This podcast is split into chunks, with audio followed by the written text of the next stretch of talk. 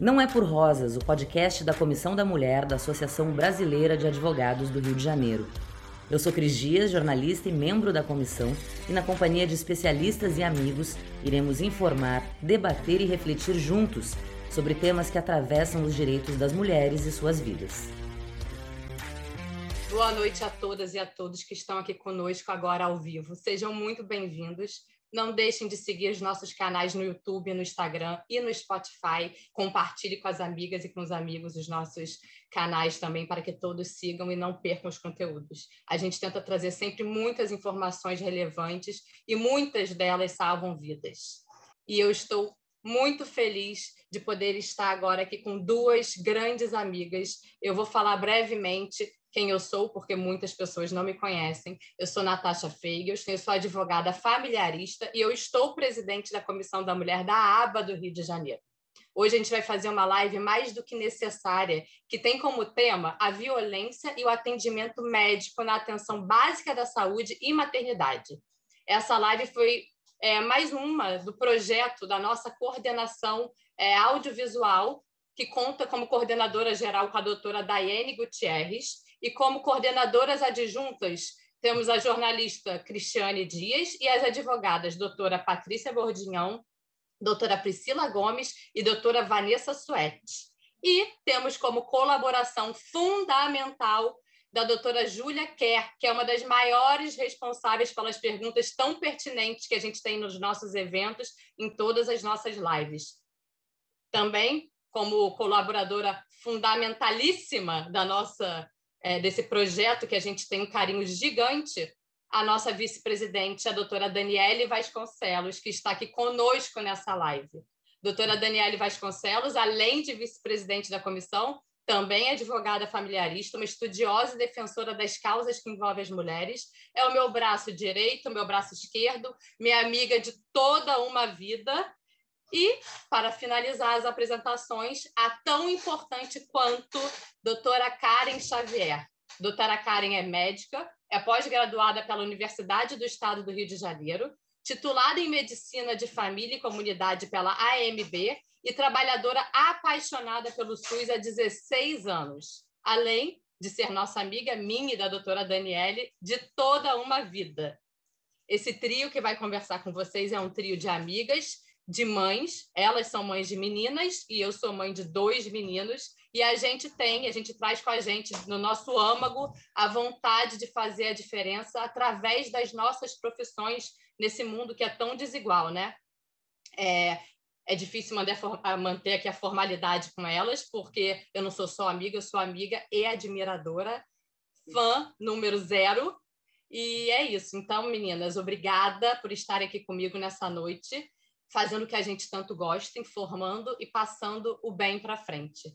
Vamos iniciar nossa live. Eu e a Dani iremos trazer questões que sempre são trazidas no nosso, principalmente no Instagram da comissão, e a doutora Karen vai nos esclarecer da melhor maneira possível. Vamos lá. É, doutora Karen, mais uma vez, muito obrigada por ter aceitado de pronto o nosso convite. Vamos tentar fazer esclarecimentos cada vez é, mais fáceis de atingir as pessoas, são esclarecimentos necessários para as mulheres, principalmente as que utilizam o SUS, né? Então, nada melhor do que ouvir de quem atua há 16 anos no Sistema Único de Saúde do Brasil. O que é o SUS? Quais são as atribuições das clínicas da família? Boa noite, meninas. Boa noite, comissão. Boa noite às pessoas que estão assistindo a gente e que vão assistir a live depois. É, primeiro, eu tenho que agradecer imensamente a, a vocês duas que fazem parte do meu ciclo de amizade desde sempre, desde antes de eu nascer, vocês sabem disso. E assim, é um prazer muito grande estar aqui participando junto com vocês desse projeto que eu vi nascer e tenho um orgulho imenso e dizer para vocês duas que vocês assim sempre na vida inteira e até hoje conseguem me impulsionar a fazer melhor o que eu já o que eu gosto de fazer que é a medicina e trabalhar juntos unir as forças e mostrar que juntos a gente pode fazer um pouco melhor levar é, informação para mais pessoas e assim ajudando sempre. É, queria agradecer à comissão por essa oportunidade, a confiança em mim, é, que nunca fiz uma live, é verdade, minha primeira live. Peço desculpa já de antemão, porque não chamarei nenhuma das duas de doutora. Podem me chamar de Kalim, que, são como, que é como elas me chamam. E assim, eu nunca, nem, nem dos meus pacientes eu existe esse título de doutora, porque não tenho ainda. Mas, é, e assim, traz também para mim uma, é, uma equidade, uma, é, me coloca é, na mesma posição que eles, e é isso que eu preciso na minha, na minha profissão para criar cada vez mais vínculo. Queria agradecer também a minha clínica, minha paixão da minha vida, que eu estou há 11 anos, Clínica da Família Ilso Mota de Mello, que me ensinou muitas coisas do que eu vou, do que eu vou apresentar aqui hoje para vocês.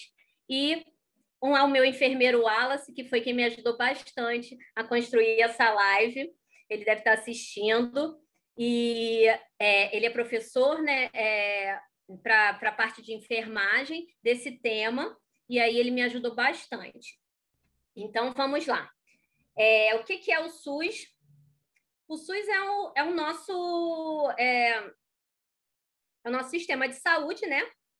Criado pela Constituição, pela nova Constituição de, 19, de 1988, e ele é, foi criado em cima de alguns preceitos, que é levar saúde integral, igualitária e equânime, de forma universal e gratuita para todo mundo. Esse é o nosso SUS. A clínica da família, ela é um nome criado para determinar, para denominar a unidade básica de saúde aqui no Rio de Janeiro e em alguns outros estados e, e outros municípios do Rio também. Então, chamamos de clínica da família, uma unidade básica de saúde. No SUS, se você for ler sobre isso, você vai ver que a porta de entrada preferencial do SUS é a unidade básica de saúde, representada pelas clínicas da família aqui no Rio de Janeiro. A gente é formado por uma equipe multiprofissional. Essa equipe é, ela é formada por um agente de saúde, um agente de vigilância sanitária. Algumas clínicas têm também associado uma equipe de saúde bucal, formada pelo dentista e por um técnico auxiliar de saúde bucal. O enfermeiro, um técnico de enfermagem, uma médico, um médico, no caso eu, e é, um administrativo em algumas clínicas também. Essa é a equipe básica. E a gente trabalha também com o núcleo de apoio à saúde da família, que é onde a gente tem algumas outras especialidades para fazer um atendimento multidisciplinar para o paciente e levar de forma integral a saúde. Então, no NASF pode funcionar os NASFs variam de profissão tá? e, de, de, de especialidades que existem neles, mas pode existir fonoaudiólogo, psiqui, é, psiquiatra, psicólogo, é, é, professor de educação física, uh, algumas outras especialidades como a pediatria e a ginecologia, e alguns outros profissionais que se encaixam nesse perfil também, e aí cada unidade você acaba fazendo um NASF diferente de acordo com aquela comunidade ali, aquela área de abrangência que a clínica representa. A clínica da família é a porta de entrada do SUS. Nós somos responsáveis por resolver é, em torno de 80% da, dos problemas de saúde que chegam às nossas mãos, sem ter que encaminhá-los ou enviá-los para níveis é, é, outros níveis de, de, de, atenção, né? no caso, nível secundário, que são as emergências, nível terciário, que são os hospitais mais especializados, e como o INCA, o, o Hospital do Coração e tudo mais.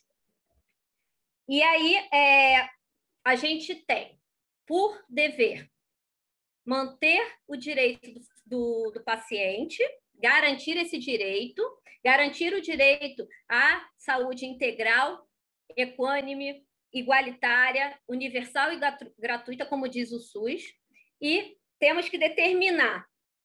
É, trabalhamos assim, dentro de uma área de abrangência, isso é importante da gente saber, E essa área de abrangência tem um número delimitado de pacientes e cada equipe tem um determinado número de pacientes que são seus, são de sua responsabilidade.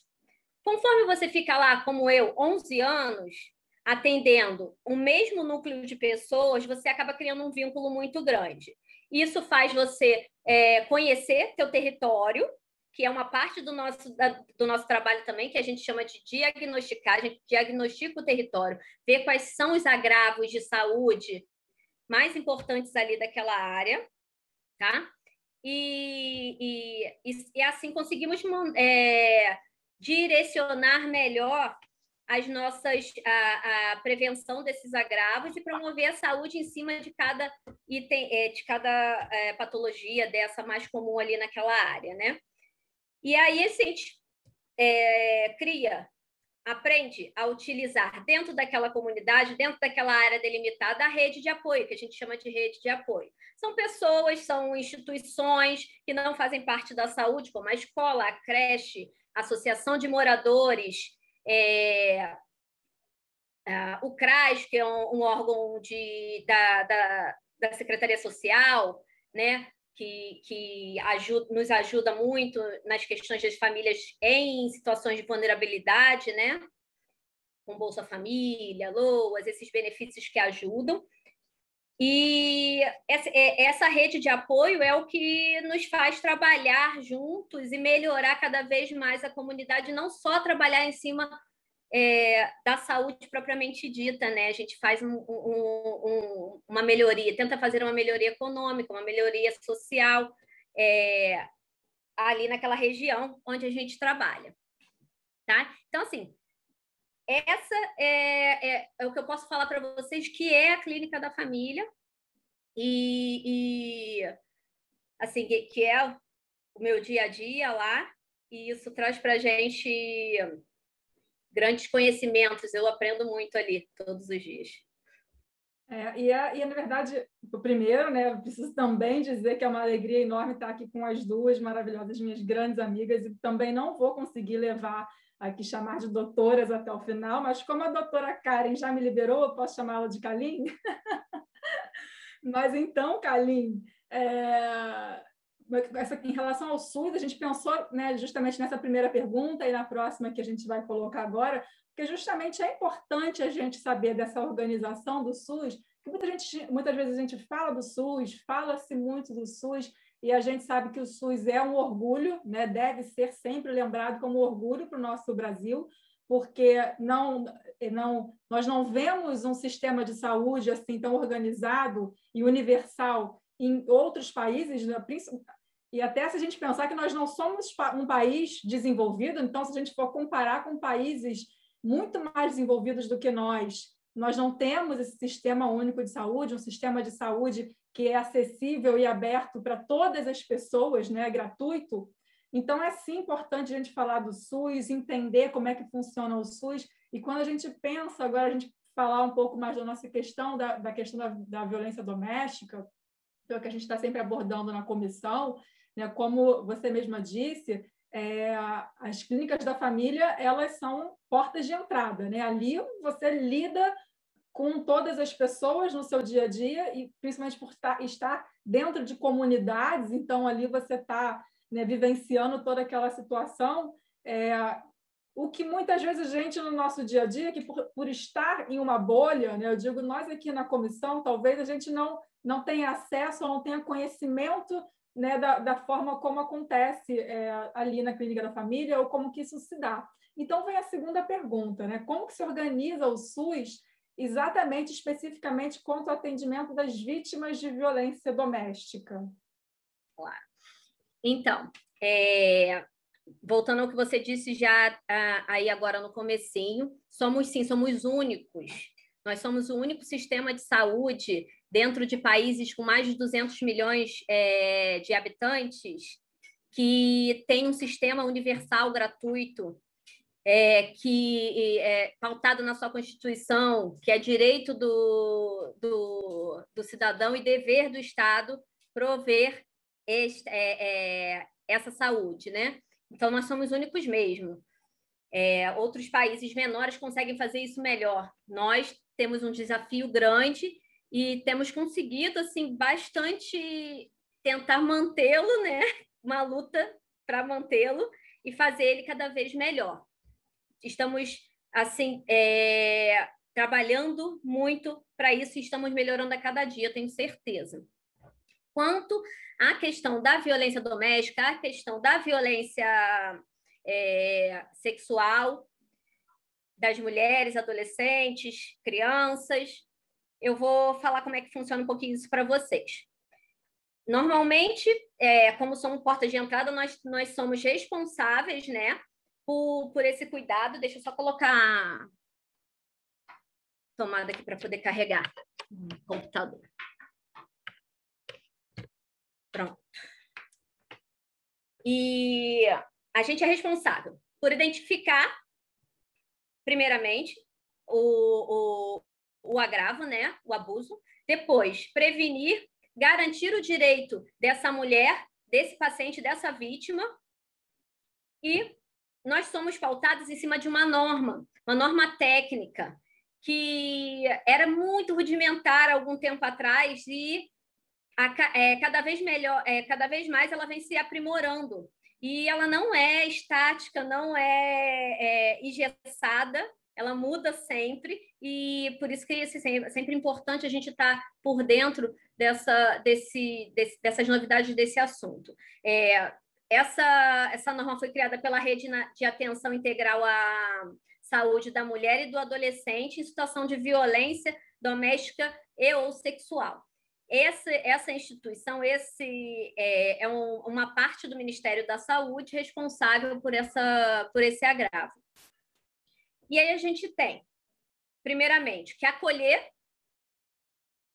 atender integralmente essa paciente, notificar, principalmente, encaminhar quando for necessário, fazer depois o acompanhamento e tratar é, os danos físicos e psicológicos que o agravo faz nessa que o agravo provoca e que deixa nessa paciente na vida dessa paciente, né?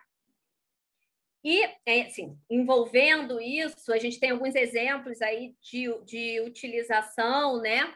Eu vou contar para vocês algumas coisas aqui, é óbvio que eu vou omitir a, a, a vítima, né? O nome. São todas mulheres, os exemplos que eu, que eu, que eu peguei são, são todos de mulheres, é, algumas é, homossexuais e outras crianças, outros adolescentes. Temos caso mais emblemático para mim aconteceu há muito tempo atrás, há muitos anos atrás, e é, assim foi muito dramático, inclusive porque a gente não conseguiu identificar muito. Foi um, um, um caso que a gente se debruçou depois e que serviu de exemplo para a gente. Uma, uma gestante que vinha muito à clínica, era uma paciente muito conhecida da clínica, ficou gestante desse companheiro dela. É, com, é, quando ela tinha mais ou menos 25 para 26 semanas, 6 para 7 meses de gestação, num final de semana, esse agressor usou, utilizou muitas drogas, utilizou muito álcool, enforcou, matou e decapitou essa gestante dentro, da, dentro de casa. O corpo só foi achado quase 24 horas depois. É, a, a comunidade percebeu o que estava acontecendo naquela hora, mas ninguém interviu, ninguém ninguém é, chamou a polícia, ninguém. Também a gente vive. Depois eu vou falar um pouco sobre isso também. E assim, para a gente foi emblemático demais, porque você você pensando sobre o caso, e, e assim, uma coisa importante que a gente precisa falar é que sempre que morre uma gestante, a gente entra numa estatística, independente de como ela morra, a gente entra numa, numa estatística de mortalidade materna. E isso é uma estatística que gera um, um índice de saúde negativo para o município e, e, e para o país. Então, a gente tem que responder. Responder o quê? É explicar como é que foi ocorrido, o, qual foi a nossa intervenção antes do ocorrido, o que foi que a gente poderia fazer de melhor depois disso. Então, a gente tem que se debruçar sobre esse caso e uh, aprendemos demais com ele. Ela vinha, se você visse depois os relatos de prontuário, os relatos das pessoas que trabalham na clínica, você poderia ter percebido isso. Você poderia ter percebido coisas, é, é, é, é, toques, insights que ela dava e a gente não percebeu. É, então, assim, foi um, um, um, um, caso emblemático e depois teve suas repercussões jurídicas lá e tudo mais. E hoje eu já não sei mais como é que como é que está esse processo, mas isso deve ter acontecido há mais de 11 anos, possivelmente. E aí, isso serviu para a gente como exemplo, tá? O exemplo de que a gente tem que se tem que sensibilizar a equipe que trabalha com a gente. A gente tem que sempre é, se debruçar, estudar sobre o assunto, tá? Com uma, é, ter sempre uma educação permanente em cima é, do, do, do que você trabalha, né? Não só nesse assunto, mas em todos, para que você consiga perceber esses, é, essas dicas, essas, é, esses, esses é, é, momentos em que a paciente chega e que ela te mostra, ela quer te mostrar, ela está de escancarada na cara dela que ela quer te falar alguma coisa e que você acaba depois, com a sua experiência só, percebendo isso melhor, entendeu? Então, você, você achava que ali no caso ela queria levar algumas dicas, ela tentava dizer alguma coisa, mas não dizia? Você percebia isso? Depois, muito tempo depois que a gente percebeu isso, é, assim, é, sinais, por exemplo, relatos. É, sofri um acidente, me cortei. Aí a gente fazia sutura, fazia o, o, o curativo, tratava o antibiótico, sei lá. Ah, porque é, eu tô com muita dor na minha. Vinha sempre com queixas de dores na, no, no abdômen, cólicas, que ela chamava de cólicas, e que, na verdade, é, poderiam ser é, já sinais de agressões, entendeu? deveria ter alguns, tem alguns relatos de hematomas que apareceram nos relatos dos médicos, e aí você ouvia o relato, ela, aquela coisa clássica, né? Ah, é, não, isso aqui apareceu, né? Isso aqui. Esse caso, é... como que você está falando, é como se vocês, é, como se tivesse sido o estopim, né? Aconteceu e vocês começaram a investigar. Depois. Depois. É, Pois é, e aí, de repente, isso serviu para que o olhar de vocês é, ficasse mais apurado, mais clínico, mais é, receptivo, porque ficou aquela sensação de que poderia ter sido feito alguma coisa se tivesse sido olhado de uma outra maneira. Não que tenha culpa nenhuma, obviamente que não tem, né? Mas eu imagino que tenha sido o estopim para que vocês, uma, uma luzinha que acendeu e vocês tenham passado a olhar de outra maneira é, esse tipo. Eu nem imagino, a doutora Karen, o pouquinho que eu te conheço, o que tenha sido enfrentar isso aí. Então, assim, é, é eu, eu, brinco e falo, sorte dos pacientes, queria que todas as mulheres tivessem essa sorte de tê-la.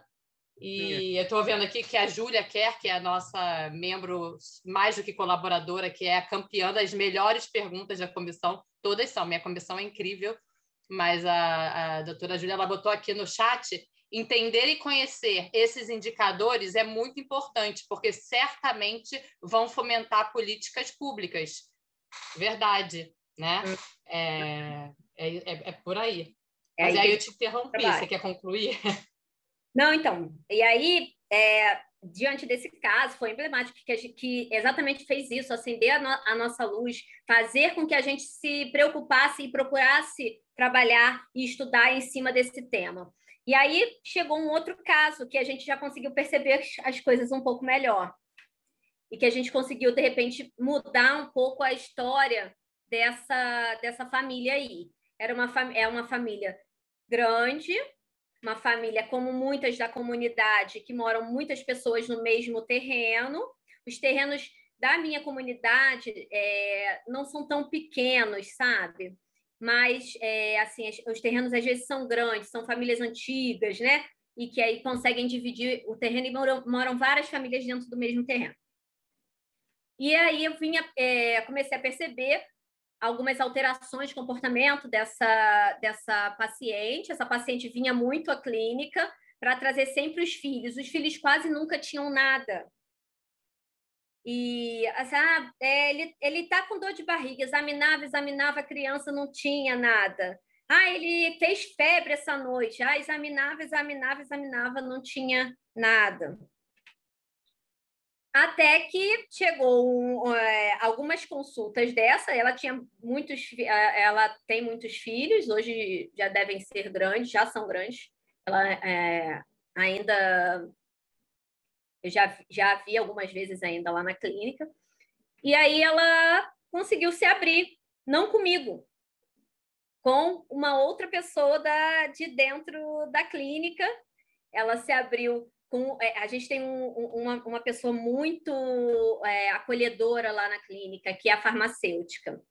A farmacêutica também está com a gente há muito tempo, Elisângela é o nome dela, e muitas pessoas é, não chegam para a gente e falam determinadas coisas, mas chegam para ela e falam. E aí ela vem e dá o, o, o toque fala: olha, aconteceu isso, eu acho que está assim, eu acho que está assado, acho que a gente precisa investigar. E aí, para você ver como toda equipe dentro daquela, daquela unidade de saúde tem que estar é, em atenção, ligada e sensibilizada nesse assunto, né? É, vou falar muitas vezes essa palavra sensibilizada, porque é isso mesmo, é essa, esse sentimento que a gente tem que colocar sabe? E aí essa, essa paciente, por muitas aí conseguiu falar, a gente conseguiu colocar ela dentro do consultório, conseguiu falar sobre o assunto com ela. Diante disso, a gente conseguiu encaminhá-la para a psicóloga. A psicóloga conseguiu convencê-la a fazer a denúncia contra, o, é, no caso, era o, era o marido, que era o agressor nesse caso. Ele foi preso e aí, é, eu não sei, é, é, ficou preso por quase dois anos e depois foi solto. Assim que ele foi solto, ele voltou para ela, assim, ela não podia, ela não, é, é essas, essas situações é, econômicas acabam prendendo um pouco ela e tirar ela daquele seio familiar também, né, que protegia de certa forma onde ela se sentia segura depois dele ter saído dali era difícil também, né? Mas ele voltou. E aí ela já estava muito mais fortalecida, né? E ele tentou, tentou agredi-la. Nessa agressão, ela reagiu, pegou um, é, um tacho de gordura que ela estava fritando e jogou como em legítima defesa em cima dele.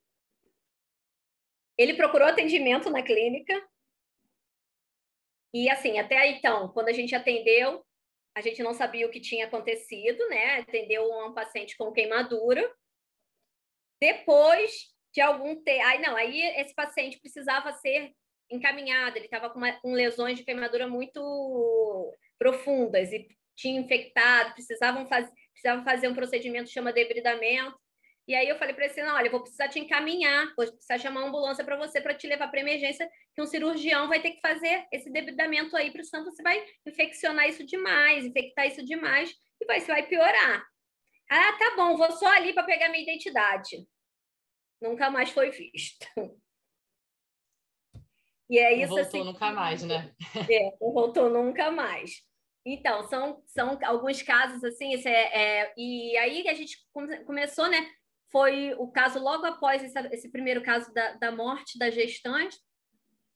E aí a gente precisou é, é, e prestou atenção um pouco melhor e conseguiu reverter essa outra situação. É, hoje essa já está num, num, outro relacionamento. Esse, essa pessoa, pelo menos eu nunca mais ouvi, é, tive notícias. Ela é uma outra pessoa, né? Então são é, assim exemplos que a gente tem né, lá do nosso dia a dia. Depois daquilo, tudo mudou em relação ao que a gente estava vendo de e percebendo sobre esse assunto, sabe? Então, são e casos. Você falou duas palavras que, que eu julgo serem assim muito importantes. Uma, você começou sua fala falando do acolhimento. E o acolhimento é, é eu acho que é essencial para uma mulher que está passando por isso. E você falou uma outra coisa também da dependência financeira. Isso aí acontece demais. A gente escuta demais. E então ela precisa disso que você falou, se fortalecer e entender que é, se, a dependência financeira é o que, que eu vou fazer, ele que é o provedor. Aí, se a mulher consegue ouvir um pouquinho na comissão da mulher e tudo mais, e depois se informar, nem que ligue um 80, que é o número para informação, e pergunta: vem cá, o que, que eu posso fazer? De repente, dali ela escuta que ela pode sair do lar, ela pode pedir é, pensão alimentícia para ela e para os filhos, e, e se informar sobre um abrigo, porque de repente não tem uma casa que ela possa ir de algum conhecido, de algum familiar, não tem rede de apoio, que é outra coisa mais do que importante. Quando a gente tem rede de apoio, as coisas melhoram absurdamente. Então, é... e a outra foi a sensibilidade, que é você olhar aquilo que você, então, depois de tudo que vocês passaram, você conseguiu ver que ela não estava ali levando os filhos para atendimento, né? Ela estava tentando falar alguma coisa muito mais grave. Então, assim, é, é essa capacitação que, que eu acho necessária. Você quer complementar a resposta ou posso passar para a terceira pergunta? Não, pode passar para a terceira pergunta. Posso? Então, pode. Então vamos lá. Deixa eu pegar aqui. Pergunta é: as unidades básicas de saúde contam com psicólogas ou outras profissionais que cuidem do aspecto psicológico da paciente, principalmente a mulher que tenha sido vítima de violência? Há uma estrutura com aquelas equipes multidisciplinares que, para uma advogada aqui que não está no dia a dia de vocês, assim, parece ser fundamental? Uhum. Então, existe. Existe sim, e é um ponto de apoio assim importantíssimo que a gente utiliza. Nós temos uma é, a gente sim, na nossa área, e quando você trabalha em clínicas da família, você tem a, é, o costume de ter relacionamentos, de ter uma rede de relacionamentos legal. Ou seja, você tem um bom relacionamento com o NASF da tua região, ou seja, com aqueles profissionais que estão nessa equipe multidisciplinar, como psicólogos, psiquiatras, que existe. Nosso relacionamento, é, nosso foco, nosso local de atendimento não é dentro da nossa clínica. Existem algumas clínicas que têm dentro da sua própria é, unidade esse serviço que às vezes é, funciona também, o que às vezes não funciona. O estigma sobre esse assunto é muito grande. Nem sempre a mulher deseja ser atendida ali naquele local.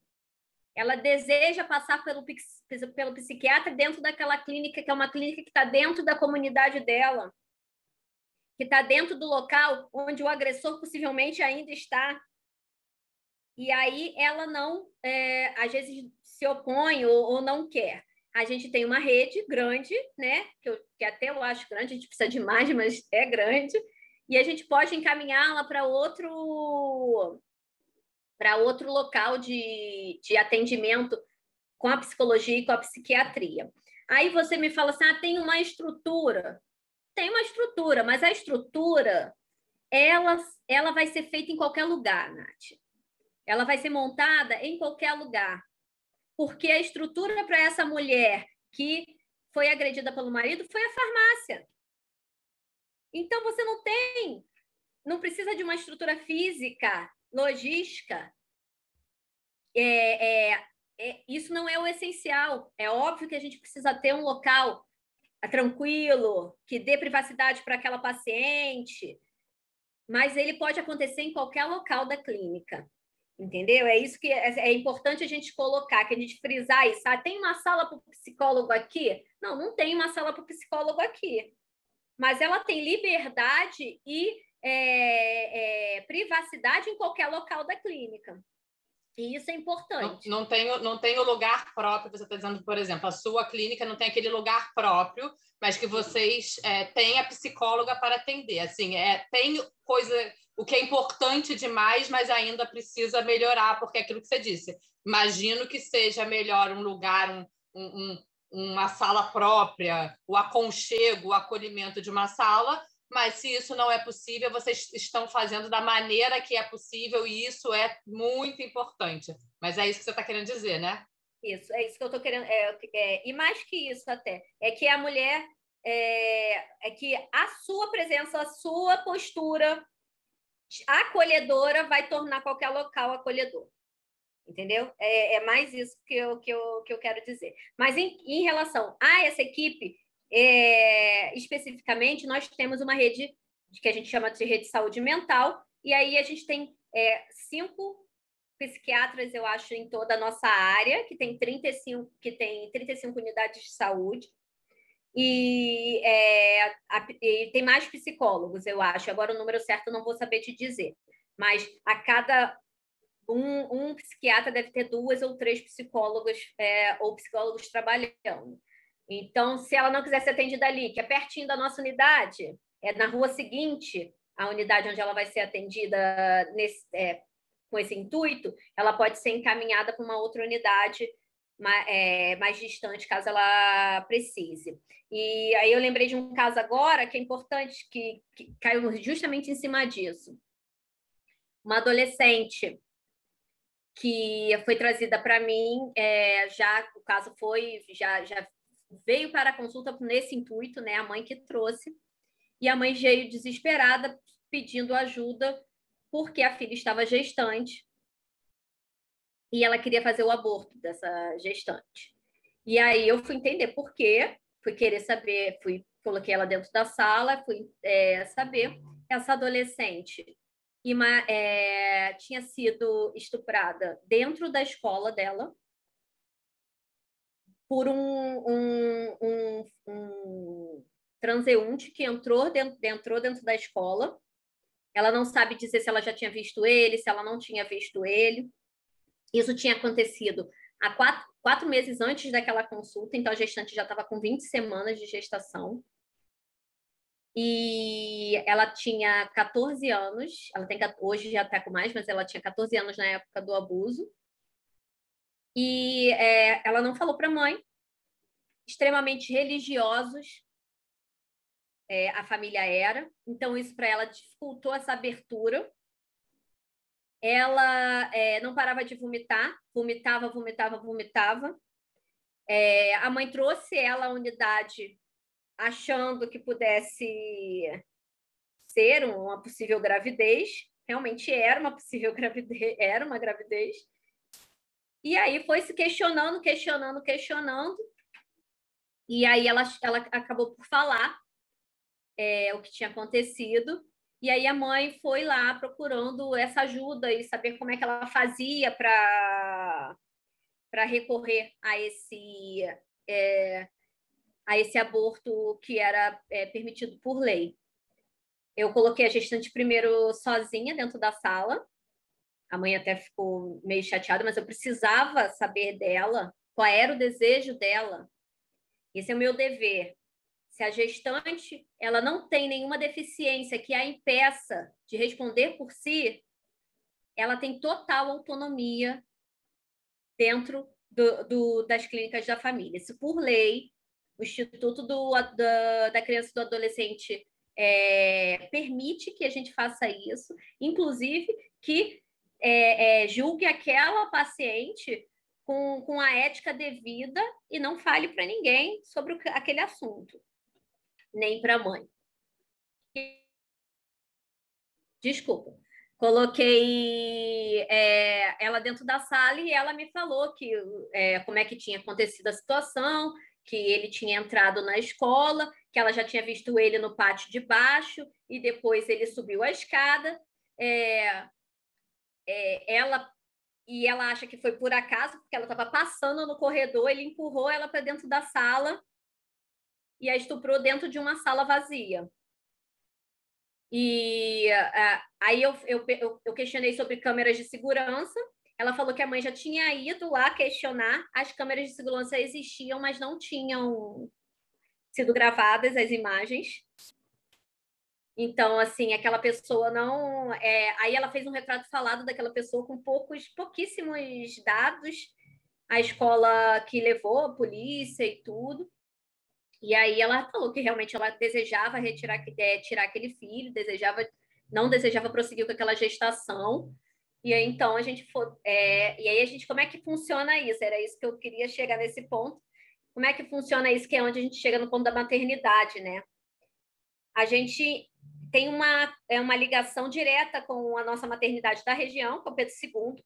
Pedro II tem uma estrutura é, é, de psicólogos e equipe multi, multiprofissional para esses casos.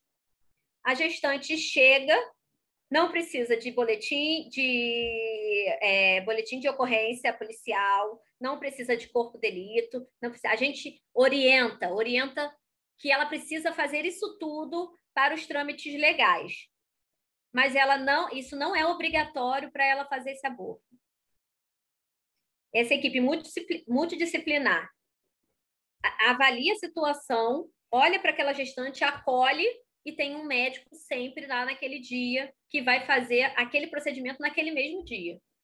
Faz os exames pré-operatórios que devem ser feitos, pergunta, perguntas básicas que se faz para qualquer gestante. No caso dela, ela teve que fazer uma microcesárea, que ela já tinha passado de 20 semanas. E assim. Então, a gente. É, essa é a nossa rede, tá? Isso sempre acontece de forma fácil? Não. Quase nunca acontece de forma fácil. É isso que eu ia até comentar, Kalinha. Eu pensei, nossa, eu acho que bom que esse procedimento, é, pelo menos nessa situação em que se refere aí do, do aborto permitido, né, já é uma situação, a violência sexual já é uma situação é, tão traumática, aí eu, eu ia comentar isso, né? Que bom que o procedimento em hospital para que esse aborto se realize é, não, não, é tão, tão cheio de, de, de, procedimentos, né? É uma coisa ali que, que acontece. Então, aí você vai falar, nem sempre isso acontece, né? Como é que é que na nossa realidade funciona? Pois é. é. Então, nem sempre isso acontece. O que acontece muito é o profissional se recusar a fazer, o profissional médico se recusar a fazer o, o, o aborto por qualquer motivo, mas o principal motivo é que ele não acredita que aquela vítima foi estuprada. Que houve uma violência sexual. Que houve uma violência sexual, ele acredita... Apenas engravidou e quer, e quer realizar o aborto. É, todos aqueles, aqueles preconceitos que se tem em cima, é, a culpabilidade da vítima. Afinal de fazer um aborto né, é tão normal, ah, não, só simplesmente um. Claro, uma adolescente de 14 anos, uma adolescente de 14 anos super religiosa, que aquilo para ela tá é, indo contra todos os, os, os, preceitos que ela estudou, que ela viveu a vida toda. Entendeu? Como se fosse algo de uma decisão já tão traumática, né? Exatamente. Se não fosse, não é. E isso me faz lembrar o caso da, de uma outra de uma outra menina que eu também já encaminhei. Ela também conseguiu fazer depois de muita luta, mas o caso dela é que ela tinha ela era usuária de drogas. Ela tinha sido estuprada na boca de fumo. Então, ela foi para comprar drogas e já ela sofreu o abuso. E aí imagina a quantidade de preconceito em cima dessa desse caso. Ela já é plenamente desacreditada só por essa já é, só por essa... exatamente. E estava num momento só por fazerem sexo com ela. No momento em que ela estava é, sobre o uso de drogas, isso já era crime, para começar. Sim. E aí já, já entra naquela questão do consentimento, né? Exatamente. Não e há aí... consentimento, então há estupro. Isso. Depois disso, ela é, percebeu que engravidou, perdeu é, é, todo aquela, aquele acolhimento antes, assim como essa gestante também que já chegou com 20 semanas, você perde o, a, a, possibilidade de evitar um HIV, a possibilidade de evitar doenças sexualmente transmissíveis, porque você tem aquele protocolo é, é, é, pós-exposição, que a gente chama, né? a gente chama de PEP, é, que são um conjunto de medicamentos que você faz que contém a pílula do dia seguinte para você evitar uma gestação nesses casos de abuso. Então, essas duas é, vítimas perderam esse, é, é, esse momento, né, por vergonha, por achar que iam ser desacreditadas, por achar, é, por medo de falar e tudo mais. e é, ainda sofrem esse preconceito todo em cima delas e essa dificuldade todas. E aí a gente Aí o que, que acontece? Vai e volta, vai para lá, vem para cá e vai num plantão judiciário e volta de um plantão judiciário e encaminha para uma delegacia da mulher e volta de uma delegacia da mulher e aí tem que ter advogado, mas não tem direito, não tem dinheiro para pagar um advogado para e aí sabe? E a gente junto, a gente do lado, a gente normalmente costuma trabalhar junto com, essa, com, com, com esses casos, lado a lado, inclusive nessa parte que é, sim, ela, é, é, é, o, é o ponto de apoio, é o vínculo que ela criou foi ali com a gente. Então, onde que ela vai perguntar o que, que ela tem que fazer? É ali com a hum. gente. Nem é, sempre acaba, a gente... acaba que a, a, clínica da família, ela acaba assim, ela não é só um atendimento médico, né? Ela, na verdade, é um atendimento social ali, né? Ela é um ponto de apoio daquela comunidade, né? Muito importante. É. Ela faz parte, é, exatamente, é um ponto da rede de apoio daquela comunidade ali de, de várias formas. Mas é esse caso aí, as duas conseguiram, depois de muita luta, tá? Fazerem o aborto e seguem com a gente hoje. É, inclusive, essa gestante que era usuária, é, hoje já está reabilitada e já está é, tá tentando engravidar de novo, porque ela tem um outro relacionamento e tal. E a adolescente segue fazendo tratamento é, psicológico e psiquiátrico. Que bom. É, Kaline, então a gente está falando aqui, na, você acabou de falar da violência sexual, a gente sabe quando a gente fala de violência contra mulheres, a gente tem uma gama de violência, são vários tipos de violência, né? É, e quando a gente fala então da violência doméstica, aquela que acontece né, nas relações familiares, é, também não é diferente, né? Também temos violência sexual, temos a violência física, temos violência psicológica, então, é, e, e até, você até já citou, né, da dificuldade em se saber né, sobre a questão da violência, porque muitas vezes a mulher não chega lá contando, ela vai disfarçar em muitas situações, porque a gente sabe que existe aquela questão da vergonha, da culpa, né? Então, é muito difícil o reconhecimento de estar passando por uma situação de violência doméstica. É, mas então, nessa sua rotina, nessa sua experiência, é, é, possível você dizer qual tipo de lesão é mais recorrente quando, quando a gente fala nesses casos de violência doméstica? E aí, é, assim, é, é, até a pergunta fala assim: o alerta costuma acender logo no primeiro atendimento, e até você falou do caso é, traumático, né, o caso que virou paradigma lá de, do atendimento, vocês passaram a ter um olhar um pouco mais apurado. Né? Como que faz isso? Como é que na prática vocês acabam. E aí chega uma mulher lá com, com com gastroenterite, mas com diversos hematomas? Como é que vocês vão, você vai conseguir identificar? Começa a puxar um assunto? Como é que é esse tipo de abordagem? Porque muitas vezes eu, imagino que a mulher até se recusa ou, ou, não quer mesmo se abrir, né? Então, como é que a gente consegue, como é que vocês lá na clínica conseguem ir ali cavando para tirar a situação? Primeiro de tudo, é trabalhar é, de forma humana, né? Isso é para, primeiro de tudo, abrir a mente, tirar os preconceitos da cabeça. E esse é o, é o principal. Porém, assim, se você se a gente tirar, é, é, é, difícil chegar com lesões muito graves, né, lá. Hematomas a gente vê de vez em quando, mas a maior forma que a gente vê lá são os já chegam com danos psicológicos. Então, você, a, abordagem normalmente começa por aí. Então, se você pensar, ah, o tipo de violência, qual é o tipo de violência? É a psicológica maior que a gente vê. Primeiro, quando você vê o tratamento dali, quando ela vai com o cônjuge, para começar. Então, você vê aquele tratamento que o cônjuge faz, tem com ela. É, eu estou me, me lembrando de um caso agora o marido era muito falante, era muito. É, é, eu, é, a, é, era um, um, atendimento de pré-natal, mas é, eu já tinha atendido pré-natais dela antes, então já tinha atendido ela, ele e ela com crianças. Ele estava sempre do lado dela, sempre levando ela com as crianças no médico e sempre tomando a frente da, da situação. Aquilo era uma coisa que me causava uma estranheza muito grande, normalmente a mãe, eu perguntava assim, ah, você está em casa sempre, você que cuida deles? Não, quem cuida é ela. Então por que, que você está falando, né? Por que, que você está. Mãe, me explica. E aí ele, ela começava a dar uma, duas palavras e ele interrompia. E assim, então ele é muito falante. Um dia eu consegui pegar ela de lá e realmente, assim, ele não agredia, mas a forma com que ele tratava ela era de, é, era de submissão. É, ele, ele deixava ela em cárcere, ele não podia, ela não podia sair sem ele, ele não dava dinheiro, tudo ela precisava pedir para ele. Então, ela, ela sofria abuso sexual? Não. Ela sofria violência física? Não. Esse tipo de violência, a violência psicológica, é a que a gente mais vê.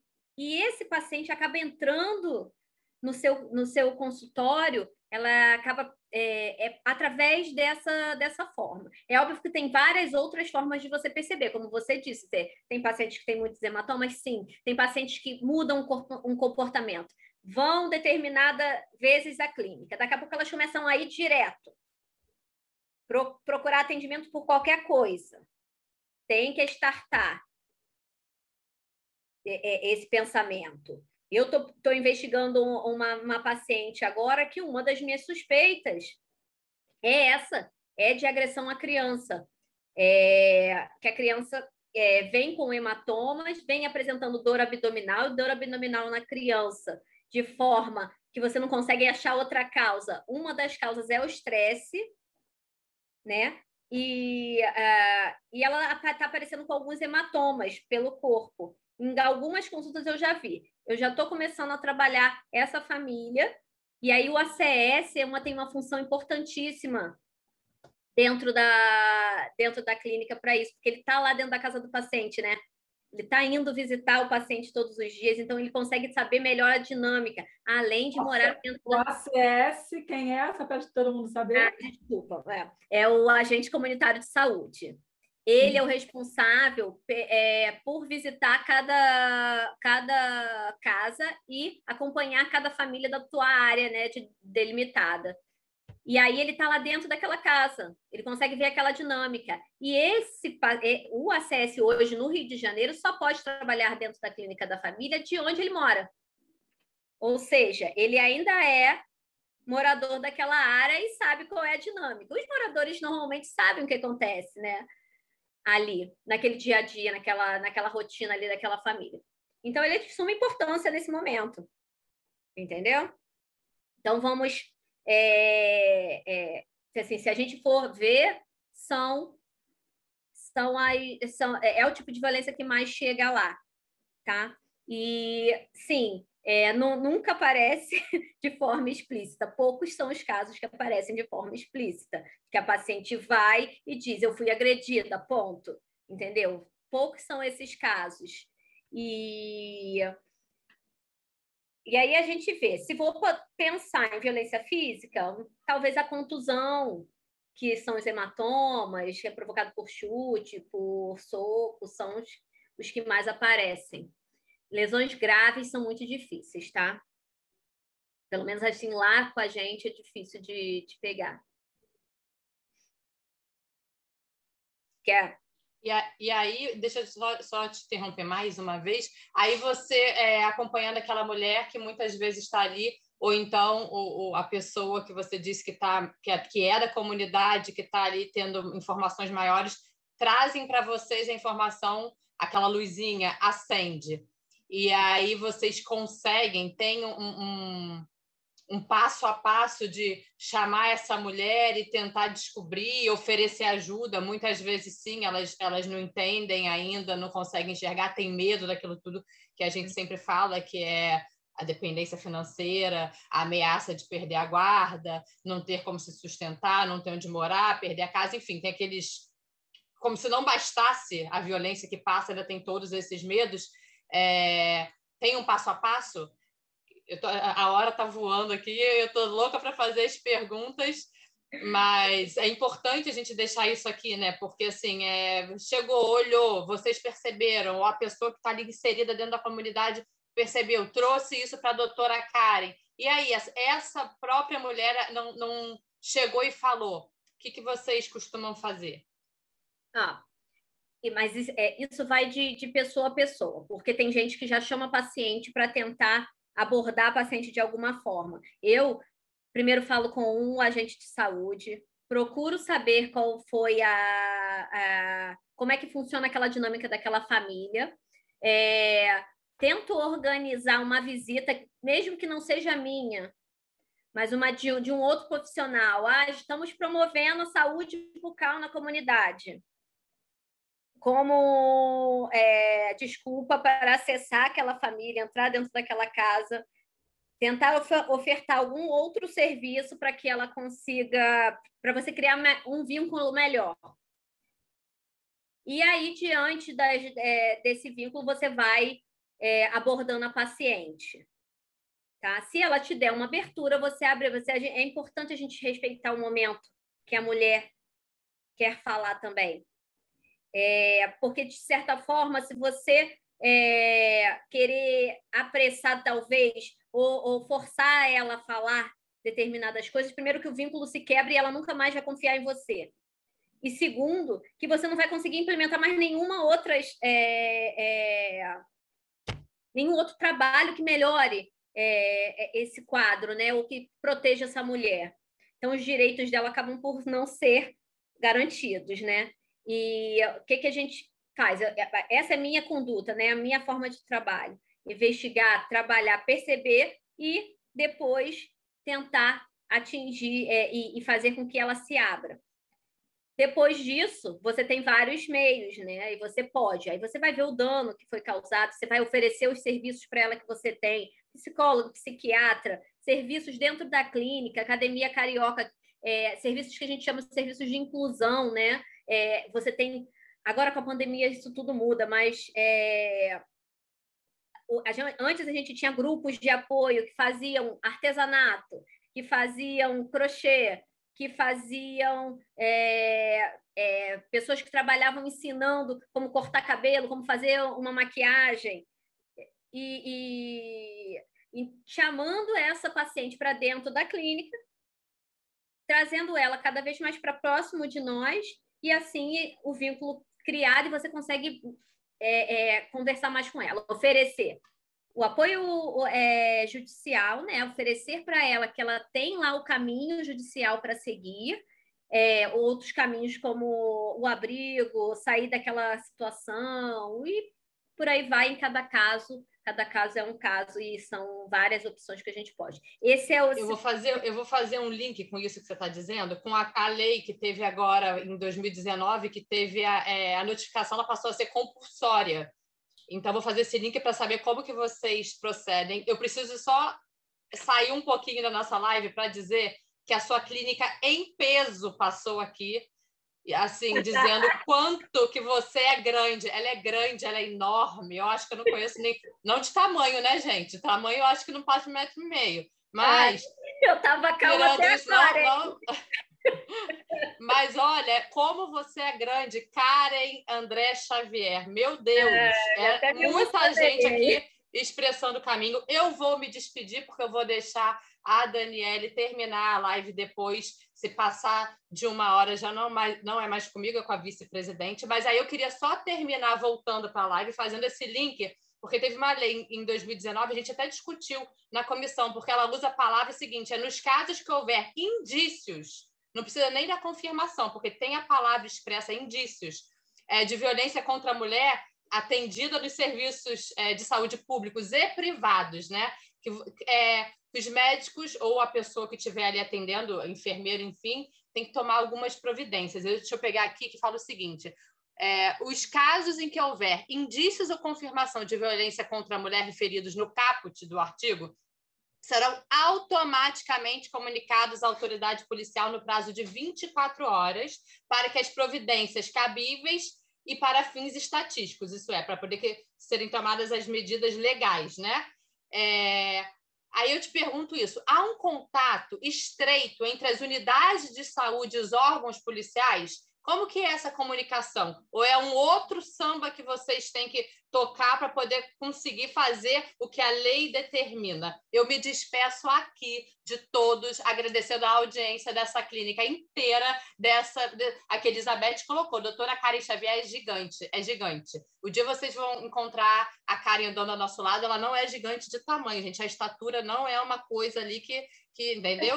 Mas é porque é, é, ela é feita de coração e o coração transcende. É maior do que. Eu, eu é, é amo todas. A que está aqui, Daniele Vasconcelos, que é aquilo que eu falei, meu braço, meu direito e esquerdo. E é unânime que não existe coração do tamanho desta doutora. Eu já falei assim: por que você não vai fazer dermatologia, botar um botox nas amigas? Eu não largo o meu SUS. E por mais carens nesse SUS, porque você é grande. Me despeço aqui. Beijo muito grande para todas. Eu amo você, Karen André Xavier. Hum. Muito obrigada. E agora responda legalmente a minha pergunta. Saí completamente da liturgia. Beijo. Finalizem é com vocês. A fala beça, né, gente?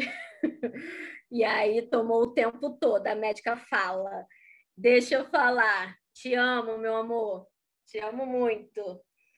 Deixa eu falar agora que você tocou no assuntos. Difícil. Porque é um samba, é samba mesmo, e a gente tem que trabalhar com isso, e a gente tem que trabalhar com a realidade. Essa não é a realidade. Notificar é uma coisa, notificar, a gente independe da paciente, a gente pode notificar, essa é, é, é, um, é uma, uma, um questionário que a gente responde. O que é a notificação? Né? Um questionário que você responde sobre aquele evento. E a gente tem que fazer isso em 24 horas. A gente faz isso aí, ponto, está feito, a gente manda para um órgão específico da prefeitura, chama DVS, que é quem organiza essas notificações, não só disso, de violência, mas como de qualquer outro agravo de saúde. Porém, moramos, trabalhamos, essas vítimas moram, os ACS moram, nós trabalhamos numa comunidade que é tomada pelo poder paralelo. E determinadas comunidades, determinados assuntos são resolvidos por lei própria. Então, é, é uma saia justa grande que você trabalha. A gente tenta é, é, sempre é, mostrar isso para aquela vítima lá, mas é uma situação muito difícil. Se é, é, ela nem sempre quer que aquele agressor morra, ela nem sempre quer que aquele agressor apanhe como ela apanhou, ela simplesmente quer sair daquela situação. E se ela colocar assim com essa palavra mais simples, explanar aquela situação, o que vai acontecer é aquele agressor não poder entrar mais naquela comunidade. Ou ter que fugir, ou, ou acontecer outras coisas, como sumir, como apanhar. E isso realmente acontece. E a gente tem que trabalhar. Chamar a polícia para dentro da comunidade é uma outra dificuldade que essa vítima tem, que a gente tem que é, é entender, né? Porque qualquer pessoa, você você está sendo agredida, você está quase morrendo, você não chamou a polícia nenhuma vez. A polícia não entra lá dentro. Para entrar lá dentro, cria-se um evento. E isso não é, é, é, é, viável todas as vezes. A gente tem que entender que a realidade de comunidade é uma realidade paralela, né? Então... Paralela, paralela, com políticas paralelas, com leis paralelas, e que a gente trabalha em cima disso. Tentando... sempre aquilo que está na lei, a questão da notificação compulsória, é o que está na lei, mas não necessariamente é o que é aplicável ali naquela realidade. Né? E eu falo isso da minha comunidade, são de outras comunidades que já trabalhei também. É, quando trabalhei no Pará também, por exemplo, é, lá é muito pior em relação a isso. Lá não, não existe essa, é, é, essa realidade de, da polícia se envolver. E, e, e aí a mulher fica mais ainda subjugada e desprotegida e sem seus direitos, porque existe, isso é uma realidade.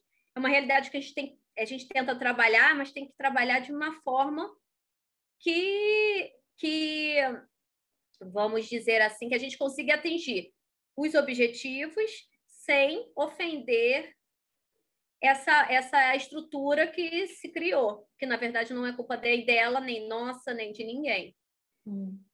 A, a, a Natasha, doutora Natasha me passou a bola para o encerramento, mas eu não quero encerrar antes de fazer umas perguntas assim que eu acho que são cruciais para a gente é, entender aqui, deixar aqui na nossa live. Eu quero primeiro saber assim, a sua opinião você está falando de toda essa dificuldade aqui de comunidade, então é uma, é uma estrutura, é uma realidade que, que não que muitas pessoas já que estão, né? Muitas vezes a gente está é, ah, no Instagram, no YouTube, falando certas coisas que não se aplicam àquela realidade, né? Então, queria saber primeiro, vou fazer várias perguntinhas que acho que dá para juntar numa só, para a gente poder não deixar para trás isso que é tão importante. É, a sua opinião né, para o melhor caminho para a promoção de uma saúde integral das mulheres, quando a gente fala, então, de, de comunidade, né, de mulheres de uma forma geral. É, também eu quero que aborde é, sobre a questão dos trabalhadores da saúde, né, como é que é essa sobrecarga, do, principalmente que a gente está falando agora de, de pandemia, ou toda essa vivência é, então, como é que é essa, essa questões que afetam a saúde mental, a saúde mental desses profissionais e também um ponto que a gente comentou antes da live entre nós, que é importante trazer também aqui. É, a gente fala muito da, da, da mulher que, que, que é vítima, ou muitas pessoas não gostam de usar essa palavra vítima, ou que né, sofre a violência, violência contra a mulher, a violência doméstica, e a gente tem a figura do homem, né, o do agressor como é que o agressor é visto e tratado nessa realidade, porque a gente sabe que um agressor não tratado, ele vai continuar sendo um agressor, né? Então, assim, é importante esse olhar também, porque não adianta a gente só ficar é, ali é, cuidando do, do, do, depois do que aconteceu, né? É importante a gente tentar evitar e muitas vezes o caminho é trabalhar com o agressor, né? Então, eu queria que me, me, colocasse assim numa resposta única, né? Já que a gente já passou um pouquinho do tempo, é, essas três questões assim que eu acho que são primordiais, a gente não, não, não pode deixar para trás. Vou falar então, rapidinho, vou tentar. meia hora, meia hora. Então, é, primeiro vou falar do, dessa política de do que, que a gente tem para essa pessoa, esse agressor. Primeiro, a gente tem que realmente entender o quanto de dano psicológico essa pessoa tem também, né? É, sobre que estrutura ela vive, sobre que estrutura ela viveu, para ela chegar ao ponto que chegou de agredir a própria pessoa que ele escolheu para ficar perto dele, né? Ou agredir uma criança, um adolescente. A gente tem política, sim, tem trabalho sim em cima de, do agressor. É, quando, principalmente quando a, a, a mulher deseja manter aquela relação né? É o desejo dela, ela só queria que aquele homem entendesse quais são os direitos que ela tem e os anseios dela. A gente tenta trabalhar isso no agressor. É, a gente já conseguiu é, é, chamar alguns casais, fazer terapias de casais para que isso melhore. É, mesmo depois que é, o agressor é denunciado, por exemplo, às vezes a primeira denúncia já, já é um ponto de estartar é, esse, é, esse, esse, esse atendimento com esse agressor. Né? Ele está é, é, sensibilizado, ele está amedrontado por aquela ameaça que ele nunca teve, né? que é a, a denúncia. E é ali aquele ponto que, de repente, a gente pode, consegue pegá-lo e, e, e, trabalhar ele é, psicologicamente, às vezes até psiquiatricamente, é, e, e, tentar entender os motivos da, do porquê ele faz aquilo, né? E do porquê, é, de como que ele entende aquilo, aquela ação que ele faz e tentar melhorar essa situação. Quando é, a gente vê que depois que a gente faz esse trabalho, o índice pode diminuir bastante. Existem dados que dizem isso, é, estatísticos, né, que dizem que depois que o agressor é preso, e que se lá dentro é, ele ainda ele, ele passa por tratamento psicológico e orientação e estudo e educação em cima do tema, ele agride menos depois, né? Então é aí que a gente começa a trabalhar e ver de, da mesma forma que a gente vê com a mulher a, o, o momento certo de introduzir e, e que vai que vai atingi-la melhor, né? A gente faz a mesma coisa com. tenta fazer pelo menos a mesma coisa com o agressor. É muito mais difícil, óbvio, tá? É, a gente não estou achando, dizendo que é fácil, não, mas é uma tentativa que a gente tem. É, ali, como a gente já disse, é integral a saúde, é equânime, é para todos. Então, tem que ser para o agressor também, de forma sem preconceitos, né? Sem preconceitos, para que a gente possa, para que a gente consiga realmente atingir. É, o que, que a gente precisa para melhorar? O que a gente precisa? O que, que é que vai melhorar o atendimento da mulher em situação de violência, do adolescente em situação de violência? Estudo, educação permanente, sensibilização dos seus funcionários, é, mostrar para ele, para eles que é, eles estão ali, cada um ali tem o, o mesmo papel e os seus papéis diferentes.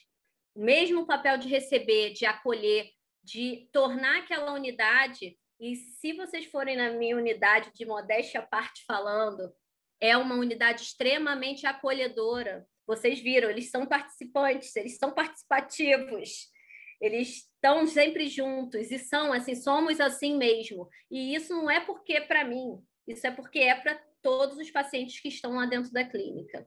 A gente tem uma figura importantíssima para levantar a gente nessa situação, que é a gerente da unidade, Patrícia Rawat, que já está com a gente também ali desde quase.